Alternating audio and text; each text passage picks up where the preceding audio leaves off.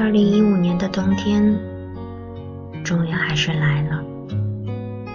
今天降温了，是我认识你那时候的温度。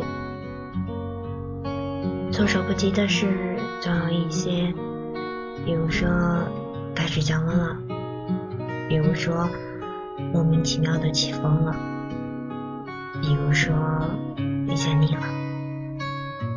六年前，你忽然的出现。令我慌乱不已。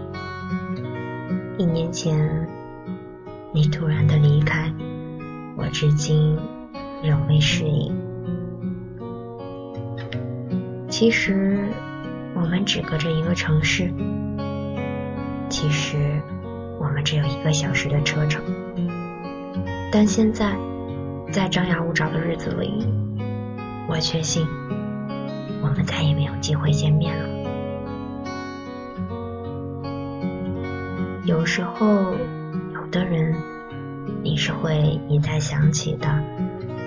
当然了，你知道，只是有时候。如若平安、喜乐，我现在倒也觉得，再也见不上面，留个美好的回忆也挺好。